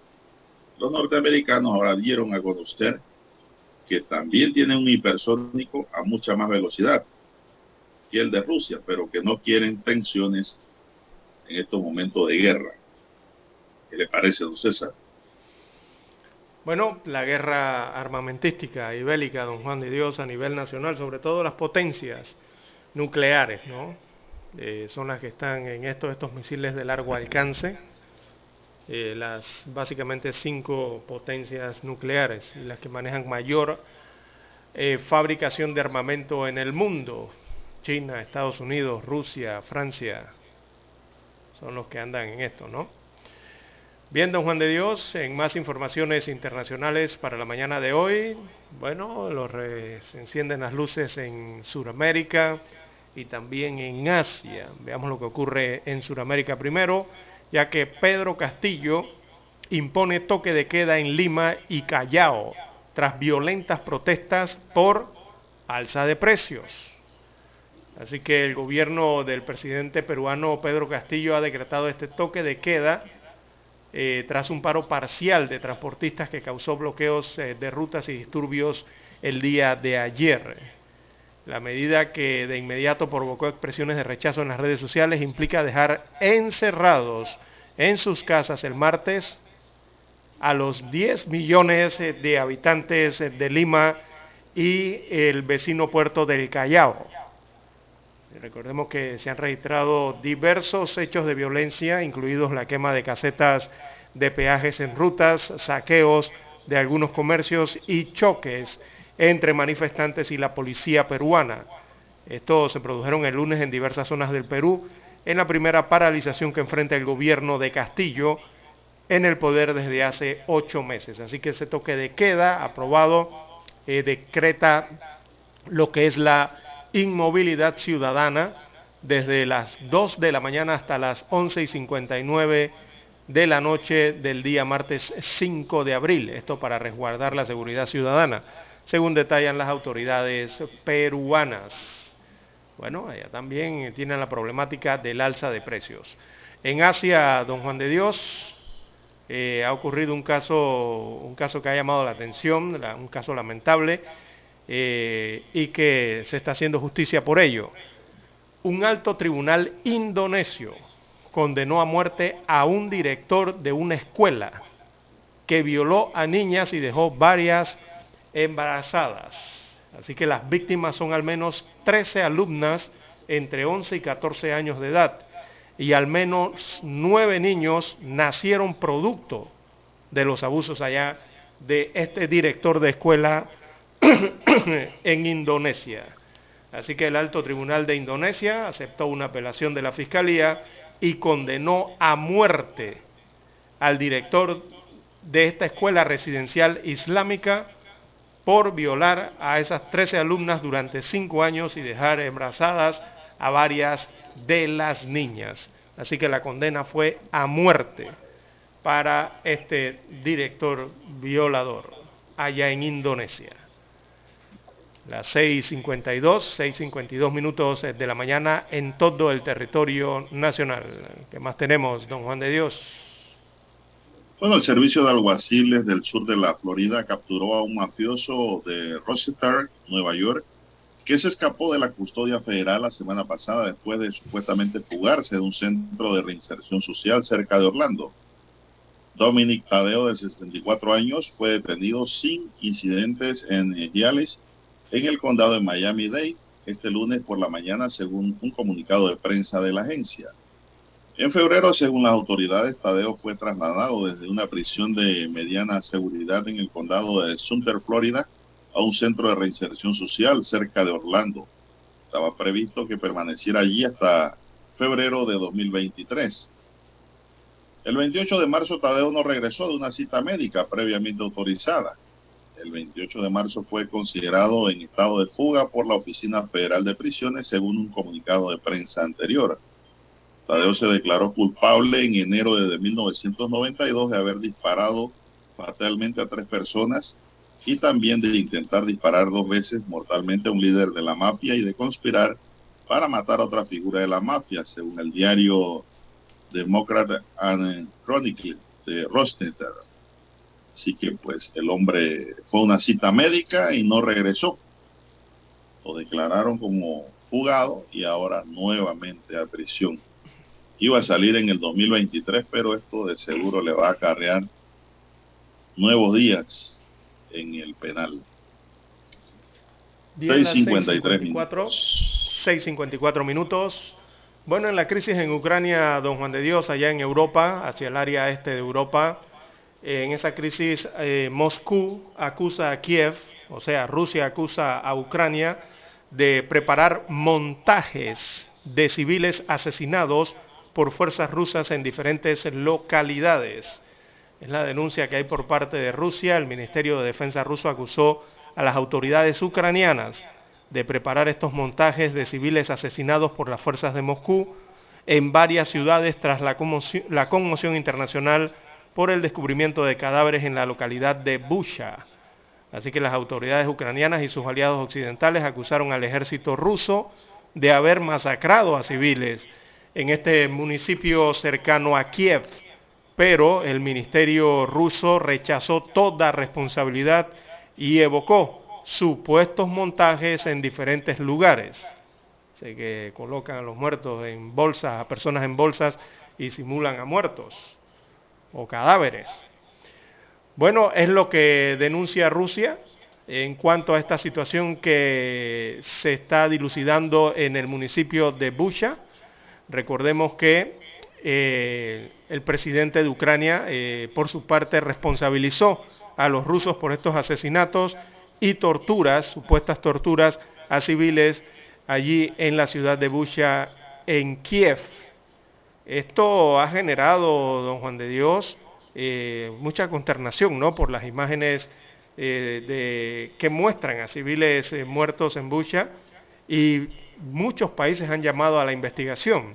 Suiza, Polonia, Nueva Zelanda piden investigación internacional por esta situación ocurrida en esta localidad en medio de la crisis de Ucrania y ayer incluso el presidente de los Estados Unidos de América, Joe Biden, eh, también hizo un llamado, eh, ¿verdad? Y acusó eh, prácticamente a Putin y a Rusia y ha pedido abrir un juicio contra el presidente ruso por crímenes de guerra debido a lo ocurrido en esta localidad. La respuesta de Rusia, don Juan de Dios, fue que Rusia le recordó a Biden el rol de los Estados Unidos de América en Irak, en Libia y en Siria, ante llamado a juzgar al presidente ruso por crímenes de guerra. Así que en eso está la crisis en Ucrania. Tiran para allá, de allá les regresan para acá. Y sigue la crisis y la lamentable situación eh, que viven las provincias ucranianas en medio de toda esta invasión. Bueno, y al final no pasa nada. Exacto. Eh, regresando al plano local, señoras y señores, tenemos que el presidente de la Junta Directiva del Colegio Nacional de Farmacéuticos de Panamá, Jaime Olive, propuso que el Estado invierta e incentive mediante mecanismos fiscales y otras acciones a las empresas farmacéuticas nacionales y lograr que otras se establezcan en Panamá con precios justos para el consumidor tras señalar que en más de 20 años ningún gobierno ha podido resolver el problema del desabastecimiento de medicamentos. No es tanto el desabastecimiento, sino lo caro que son los medicamentos, señor presidente del Colegio Nacional de Farmacéuticos. Precios astronómicos que hay en Panamá. El desabastecimiento es una situación que según el directivo de CONALFRAM no es un problema legal, sino administrativo se debe colocar a las personas correctas para que apliquen lo establecido en la Ley 1 de medicamentos de tal manera que se garantice el abastecimiento a la población, indicó. Yo me imagino que él está hablando del Seguro Social ARA y del Ministerio de Salud, porque en Panamá usted encuentra los medicamentos que requiere, pero tiene que primero ensillar un gallote, entonces conseguir el dinero que está por las nubes, inalcanzable para luego comprar a precios astronómicos. Aquí, aquí adelante habló también en la nota el presidente del Colegio Nacional de Farmacéuticos y dice, respecto al alto costo de los medicamentos en Panamá, señaló que se están evaluando todos los aspectos a través de una subcomisión que va a valorar y ver qué medidas se buscan para lograr que disminuyan su costo. Olive manifestó que como colegio han propuesto ante la mesa técnica de medicamentos que se cumpla con la ley 1 y con uno de los aspectos que nunca se ha desarrollado, que es la subasta a la inversa. esto sí suena diferente. No podemos hablar de licitaciones, sino de contrato de suministro, añadió Olive.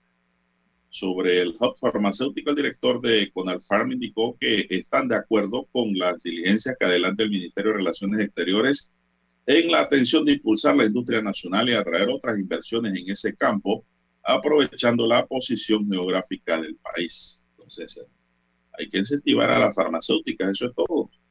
Que vengan a Panamá a invertir. Y los medicamentos deben bajar de precio. Bien, son las 6:59 minutos, señoras y señores. Vámonos ya a Washington, Roberto, y regresamos.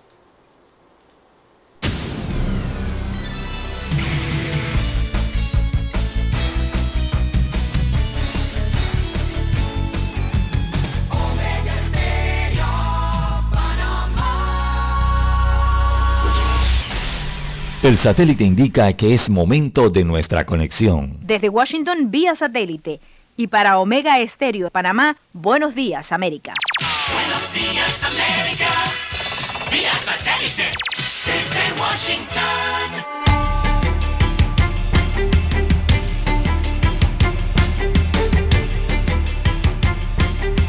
Noticiero Omega Estéreo. Presidente Biden pide judicializar a Vladimir Putin por crímenes de guerra. Con devastadoras imágenes, autoridades ucranianas denuncian atrocidades de las tropas rusas. Además, solicitantes de asilo en Estados Unidos expectantes por la derogatoria del título 42.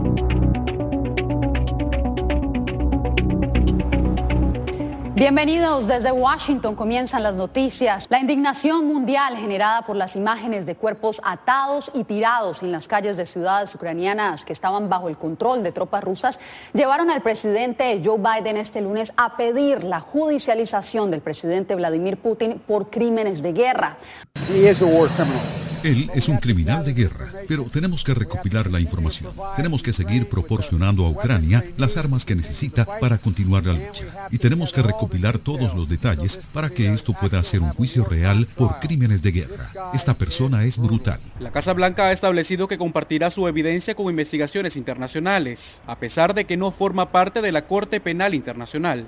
De acuerdo con la politóloga Jessica Trisco, otros organismos podrían llevar a cabo la pesquisa. Jorge Agobián, Voz América, Washington. El presidente Volodymyr Zelensky calificó de genocidio las acciones de las tropas rusas que dejaron más de 400 cuerpos de civiles esparcidos en las afueras de la capital ucraniana. El mandatario pidió acciones más estrictas a Occidente. Laura Sepúlveda nos hace el recuento. Estamos luchando por paz y nos la merecemos, aseguró el presidente ucraniano al reiterar la urgencia de avanzar en diálogos con Rusia para el fin del conflicto. Es muy difícil hacer negociaciones cuando ves lo que hicieron aquí. El mandatario se pronunció tras visitar Bucha, una ciudad a las afueras de Kiev en la que cientos de civiles fueron hallados con sus manos atadas detrás de su espalda y asesinados.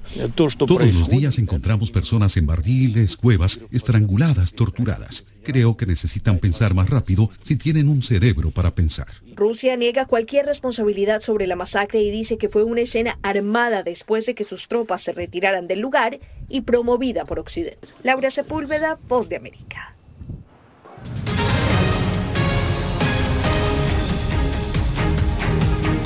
Miles de ucranianos siguen llegando a la frontera sur de los Estados Unidos. Allí han establecido un campamento improvisado a solo metros de la garita migratoria de Tijuana.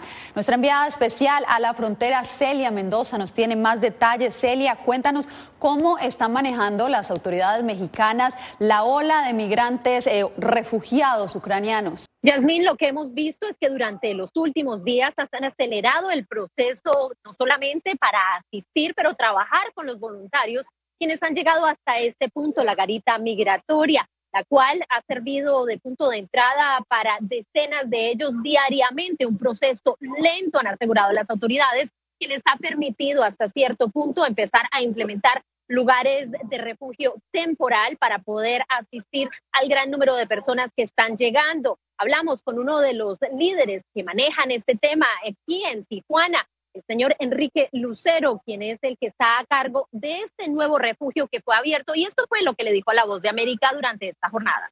Habilitamos esta unidad para los nuevos eh, ucranianos, ciudadanos ucranianos que estén llegando a la ciudad, lleguen a este punto se instalen allí y después pasen a la garita cuando les toque su turno para ingresar a Estados Unidos. Más o menos tiene una ocupación de 400 hasta 500 personas, se puede extender y ahí van a tener pues, regaderas, alimentos eh, y también internet, vigilancia de la policía municipal. Celia, justamente a esta situación se suma que el título 42 será eliminado a finales de mayo por decisión de la administración Biden. ¿Cómo se están preparando las autoridades de ambos lados de la frontera? Hablando directamente con las autoridades, han explicado que ellos están ampliando la capacidad que tienen en los centros de recepción. Aquí en Tijuana hay 25 refugios donde no solamente han recibido a centroamericanos, haitianos y personas de otros lugares del mundo, sino también ahora a los ucranianos y los rusos. El tema de los rusos han indicado sería uno de los que podría generar problemas, en especial porque no están siendo aceptados como el resto de esta población. Mientras tanto, en los Estados Unidos se están ampliando no solamente las capacidades de proceso, sino también la posibilidad de que hayan más oficiales en este punto donde están cruzando las personas y también en los diferentes lugares donde se transportan a los migrantes, quienes terminan en diferentes estados lejos de la frontera algo que realmente aseguran podría cambiar el mecanismo que hasta el momento se ha venido implementando, en especial durante los últimos dos años, Yasmín. Celia Mendoza, nuestra enviada especial a la frontera sur, muchas gracias por el reporte. El presidente del Perú, Pedro Castillo, decretó un toque de queda y amplió el estado de emergencia en Lima durante hoy martes en medio de protestas por las subidas en los precios del combustible y los alimentos. Cuatro personas murieron en las protestas de la última semana. En un mensaje a la nación, casi al borde de la medianoche del lunes, Castillo anunció a través de la televisión pública que se prohibiría permanecer en las calles de la capital de 10 millones de habitantes, incluido el puerto del Callao, por los hechos de violencia que en la víspera dejaron casetas de peaje incendiadas, pequeños saqueos en algunas tiendas y choques con la policía. Desde Washington vía satélite y para Omega Estéreo de Panamá hemos presentado Buenos Días América. Buenos días América, vía satélite desde Washington. Omega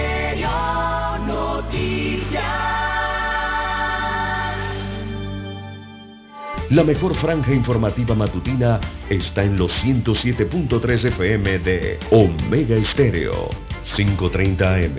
Noticiero Omega Estéreo presenta los hechos nacionales e internacionales más relevantes del día. 7.30 AM. Infoanálisis. Con entrevistas y análisis con los personajes que son noticia. De 8 y 30 a 9 y 30 de la mañana. Sin rodeos. Con Álvaro Alvarado. De lunes a viernes. Por Omega Estéreo.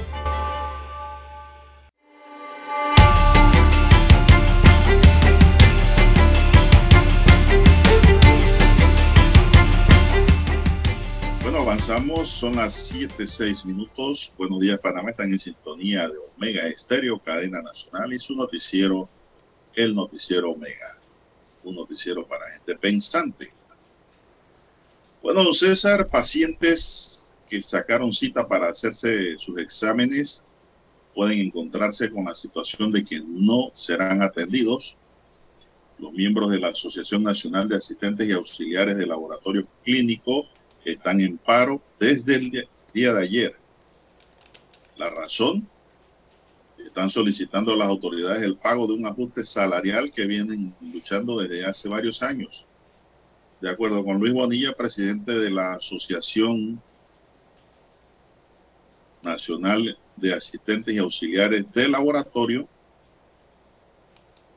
pues esta lucha lleva varios, varios días, varias semanas y meses. Solamente dice están atendiendo los casos críticos de urgencia que lleguen, pero el resto tienen que esperar. Explicó que son 900 profesionales que piden este ajuste salarial que debió realizarse desde antes de la pandemia, incluso en el mes, en el mes de noviembre de 2019, cuando hicieron una paralización, pero no han tenido respuesta. Informó que el salario que vienen peleando hace dos años es de 925 dólares como sueldo base 80 dólares de turno y 100 de cambio de categoría y 400 en bonos de productividad. Por su lado, el Ministerio de Salud resaltó que siempre se ha mantenido en el diálogo con los técnicos asistentes y auxiliares. Se han respetado los acuerdos alcanzados en materia salarial. El MINSA aclaró que los licenciados laboratoristas se mantienen dando el servicio, ya que no participan de este paro. El Ministerio comunicó que el gobierno les ofreció realizar un examen de conocimientos en la materia para que pudieran obtener una equivalencia salarial categoría 4, siempre y cuando aprobaran el examen aplicado por la Universidad de las Américas. Técnicos solicitaron que realizara un examen adicional, es decir, dos fueron apoyados por el gobierno que además les ofreció apoyo mediante becas. Técnicos, según el MINSA, cumplieron con la presentación de los exámenes cuyas notificaciones fueron remitidas por la universidad ante la Junta Directiva de la Caja de Seguro Social, la cual no ha podido concluir con los ajustes salariales debido a que los propios técnicos pidieron una prórroga, lo que ha dificultado conocer la cantidad de técnicos que recibirían ese ajuste. El MINSA y la Caja afirman a los técnicos laboratoristas que están en disposición de diálogo, César. Son los asistentes y auxiliares de laboratorio los que están en paro. Así es, don Juan de Dios, en el sector público, ¿ah? hay que especificar allí. Eh, bueno, estas eh, leyes y acuerdos especiales, don Juan de Dios, eh, de los grupos, de los sectores entonces que permiten estos ajustes salariales periódicamente, ¿no? Dentro de los lugares donde laboran estos servidores públicos, muchas veces en base a su antigüedad, ¿no? O la evaluación de desempeño, o simplemente porque, bueno, son conquistas eh, laborales, ¿verdad? De estos eh, sectores, en este caso lo que tienen que ver con los laboratoristas y sus asistentes. Bueno, don César, y usted me estaba hablando de que hay un problema con la obesidad en Panamá. Ah, sí, sí, sí, observaba por aquí, don Juan de Dios, eh, bueno, dice un informe que un 36% de los herreranos son obesos. Mm. Allá en Azuero, en la provincia de Herrera. Destacan entonces que los ciudadanos herreranos viven con obesidad, por lo menos un 36% de ellos, eh, que al final son números preocupantes, don Juan de Dios, porque están hablando del 36% del total eh, y adicional por tratarse de la obesidad de una condición que evidentemente afecta la salud de las personas eh, eh, en múltiples sentidos. Así que señala el informe que esto es debido a factores como las costumbres de los moradores herreranos, cuyos alimentos incluyen muchas comidas fritas y llenas de azúcar. Mucha manteca de puerco, no César. Yo sabía que iba a mencionar usted la manteca del puerco. Así que... Donde usted pruebe un pan de la arena y le va a saber a manteca de puerco. Sabroso. Así es. Delicioso, pero ahí está el problema. Es el problema cuando se va a los pueblos del interior del país, don Juan de Dios y usted compra alimentos o, le dan de comer. Cuando usted llega allá a las localidades, le dan de comer alguna tortillita, algún pan o, dulces artesanales, ¿no? Eh, o una sopita o algunos tamales. Y ahí es cuando usted dice, oh, esto sí está bueno, está sabroso, está rico. Y adivinen qué, el culpable de que eso esté bueno es la manteca como usted bien señala, don Juan de Dios. Oiga, usted sabe que hasta el bien sabe lo hacen con manteca, le agregan manteca. Todo eso lleva manteca, don Juan de Dios. Y mucha rapadura, eso también sube de peso, Lara. También, sí, mucho dulce, mucho azúcar. Digo, e- estos productos que se hacen de forma artesanal, ¿no? Y se los agregan a las comidas. Así es, así es. Bueno, por lo menos ya allá en Santiago sí. Entonces, por lo menos en Santiago ya hemos aprendido a comer sanamente. Tomamos agua potable después del almuerzo, agua fría o caliente, dependiendo de lo que usted coma. Eh, muchas verduras, sí, como no. Muchas verduras, César. Aprendieron, o sea que antes a usted le gustaba la mantequita. Estaba la manteca, ¿verdad? No, no, la, la manteca, la manteca es nutricional, pero hay que saberla controlar, ¿no? Así es. Es que, es que ese es el detalle, ¿no, don Juan de Dios? Eh. Le da sabor. Le da sabor a la, al pan y a la comida, pero hay que ver las consecuencias, ¿no? el otro problema que yo veo aquí, don César, es que ya la población se ha convertido en sedentaria. Sí, también. Ya nadie camina, nadie anda en bicicleta. ni a caballo, todo el mundo anda en carro. Eso crea sedentarismo en las personas O, en o Panamá no se mueve y de en el casa. exterior. O, o no se mueve de casa porque hay delivery también. También. Ya hasta el supermercado se lo llevan a la casa, don Juan de Dios. Usted manda un chat con el lo, que usted quiere del súper, le regresan para atrás un chat con el promedio de lo que cuesta la compra y le llevan los paquetes en una motocicleta o en un, o en un panelcito a la casa. Es que eso ya está pasando hasta en el interior. entonces, Así es. del país. La gente ya no anda en bicicleta ni camina. Ahora todo el mundo tiene carro. En Panamá es fácil comprar un carro, Exactamente. que sea de tercera, pero es un carro y rueda. Sí, sí, hay, hay, hay que promover los estilos de vida, de vida saludable, don Juan de Dios, una, una mejor alimentación sobre todo. Recordemos que la obesidad eh, crea condiciones que afectan gran parte de la población y provoca muchas enfermedades, eh, eh, provoca diabetes, provoca más. hipertensión, el tema de digestivo, o sea, lo- lo- los trastornos estos gastrointestinales. eh, y, y esto la verdad es que afecta la salud de la población, don Juan de Dios. Así que hay que tratar de hacer más ejercicios al aire libre, eh, eh, realizarse los controles básicos, sobre todo de presión arterial, eh, a visitar al médico, aunque usted no se sienta enfermo, vaya y visite y converse con el médico, aunque sea. Don Juan de Dios, algo le ir. dice allí. No hay que ir a hacerse los exámenes. Exacto. Eh, estar constante eso con el peso, medirse la, la talla, el peso, el índice de masa corporal, que ahora lo incluyen mucho. Y bueno, eh, hay que orientar a las personas en ese sentido, ¿no?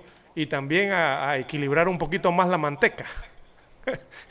la manteca, No lo que pasa es que acá en. Panamá, acá No en la ciudad, don. Juan de Dios, esta- esas, eh, interior- las comidas acá utilizamos más aceitito light, aceitito extra virgen en sus comidas, ¿no?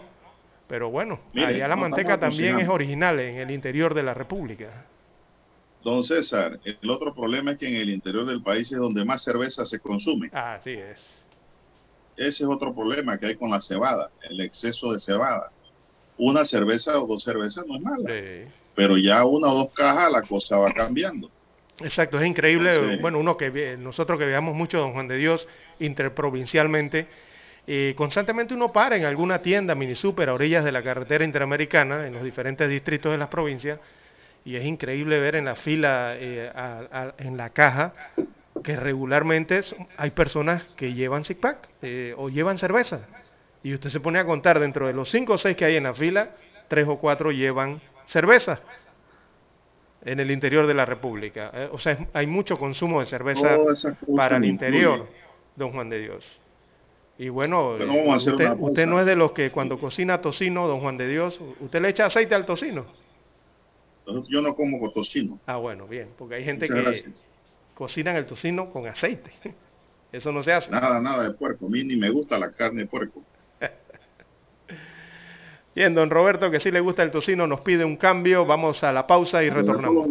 Noticiero Omega Estéreo. Problemas de tierra, accidentes graves, reclamos a aseguradoras, incumplimientos de contratos, reclamos de herencias, todo asunto civil y penal, consulte al 6614-1445. Ahora contamos con el servicio de asesoría, confección de pliegos de cargos, impugnación y defensa en materia de contrataciones públicas. 6614-1445. Licenciados Juan de Dios Hernández Sanjur y Belkis Hernández Díaz. 7.30 AM. Infoanálisis. Con entrevistas y análisis con los personajes que son noticia. La mejor franja informativa matutina está en los 107.3 FM de Omega Estéreo. Cadena Nacional. Desde los estudios de Omega Estéreo, establecemos contacto vía satélite con la voz de América. Desde Washington, presentamos el reportaje internacional.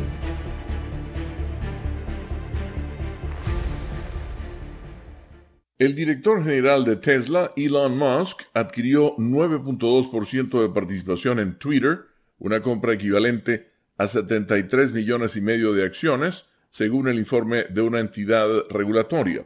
La participación de Musk en la popular red social es considerada una inversión pasiva por ahora, que es cuando un inversionista de largo plazo intenta minimizar la compraventa de acciones. Sin embargo, con la compra, Musk se convierte en el mayor accionista de Twitter.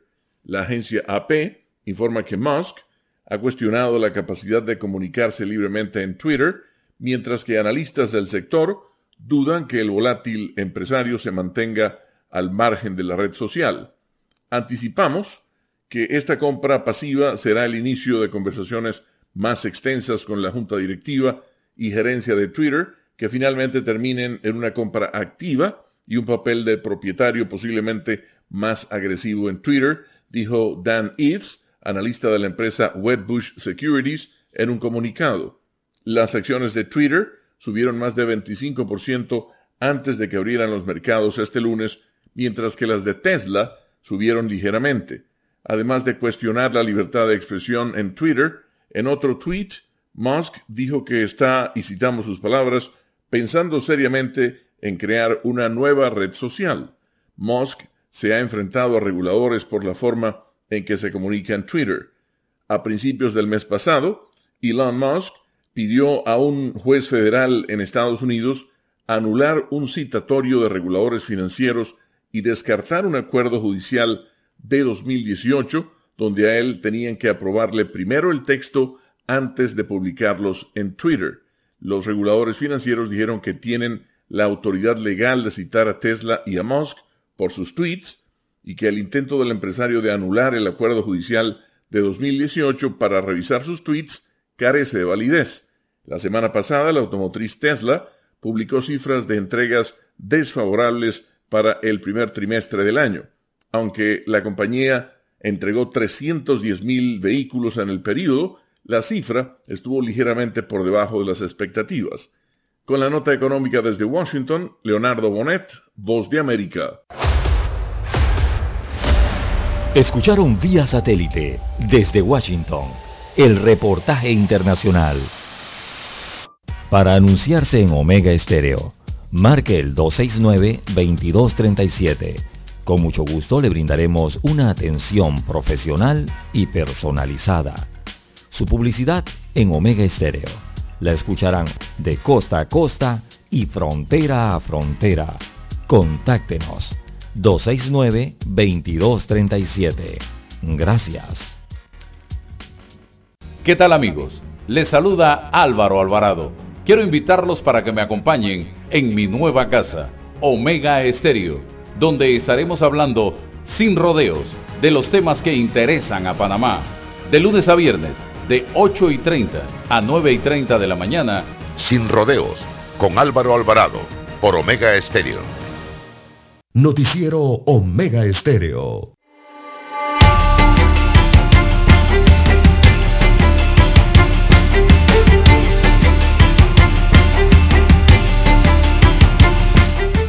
Bueno, don César, oiga, ha dejado usted a la gente preocupada con el tema de la manteca de puerco.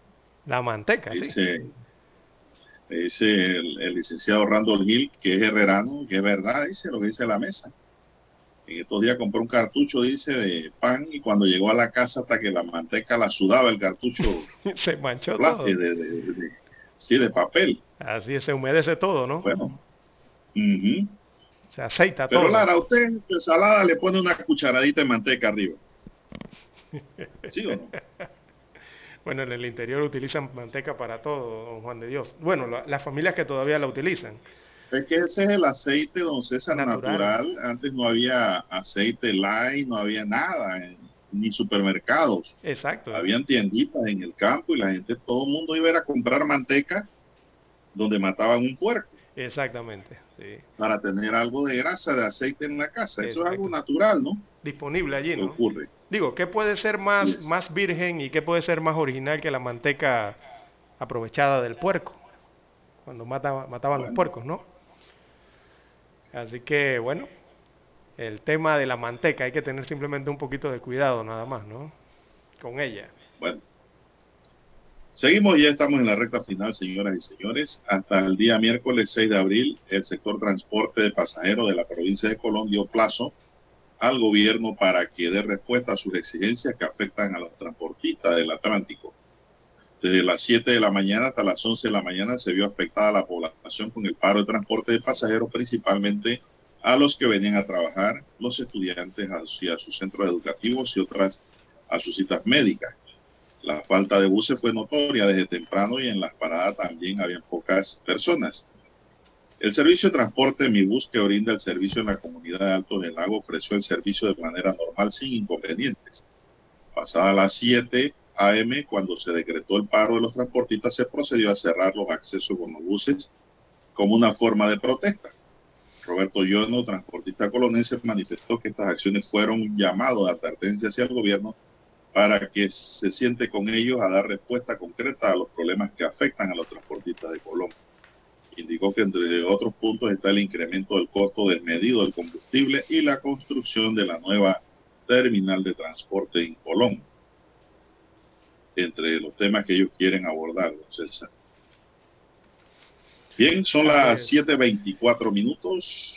Bueno, y, y, preocupa esta situación, ¿no? De los paros y los cierres y las protestas. Por ejemplo, en la provincia de Chiriquí, eh, bueno, en el área indígena, en la comarca, a la altura de la vía panamericana, indígenas de la comarca Nave Buglé cerraron nuevamente la vía panamericana el día de ayer para exigir a las autoridades mejoras en la vía que conduce a Buenos Aires de Ñurún, y estos constantes cierres que se dan en esta provincia, sobre todo en la carretera panamericana entre la comarca y la misma provincia de Chiriquí, es algo que tiene preocupado precisamente a la Cámara de Comercio de Chiriquí. Eh, según los empresarios, estos cierres afectan a los ciudadanos y a la economía de muchos sectores del país, no simplemente de la provincia eh, chiricana. Expresan entonces su preocupación por la administración también de justicia, algunos proyectos de, ley eh, vetados y otras sanciones y otros sancionados también expresaron los comerciantes organizados allá en Chiriquí. Así es. Son las 7.25 minutos en su noticiero Megesterio, el primero con las últimas. Bueno, a la cárcel va el implicado en la muerte del abogado y de otro compañero del mismo en Chiriquí la sección de especialidades de homicidio y femicidio de la Fiscalía Regional de Chiriquí logró una medida cautelar, la más grave, la detención provisional para una tercera persona vinculada con el delito de homicidio doloso agravado en perjuicio de dos ciudadanos. La captura del sujeto de 39 años se dio en el residencial San Cristóbal, en David Sur. Se logró, pues, mediante diligencia y allanamiento por su presunta vinculación en el doble homicidio del abogado Marvin Lino Lescano, de 52 años, y de Jorge Quintero, de 55, ocurrido el 31 de marzo, cuando estos sacaron un dinero del banco para pagar una planilla de trabajadores de la construcción. Ocurrió en Chiriquí, César, y esto demuestra que el crimen no paga. Todos, tarde o temprano, caen. Todo delincuente, tarde o temprano, caen. Así es, don Juan de Dios. Bien, eh, don Juan de Dios, en Ciudad Capital eh, se mantiene la lluvia, se mantienen las lluvias. Recordemos que hay unas alertas emitidas por el Sistema Nacional de Protección Civil.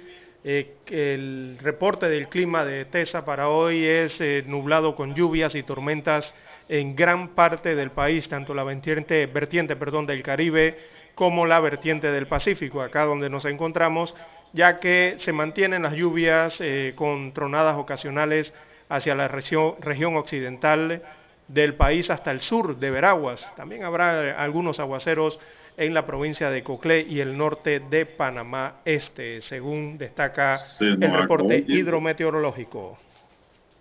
Se nos acabó el tiempo. Don Roberto Antonio Díaz nos acompañó en el tablero de controles. En la mesa informativa les acompañamos. César Lara y Juan de Dios Hernández Anur. Gracias, señoras y señores, por su atención. Sigan escuchando Mega Estéreo porque ya viene el equipo de Infoanálisis.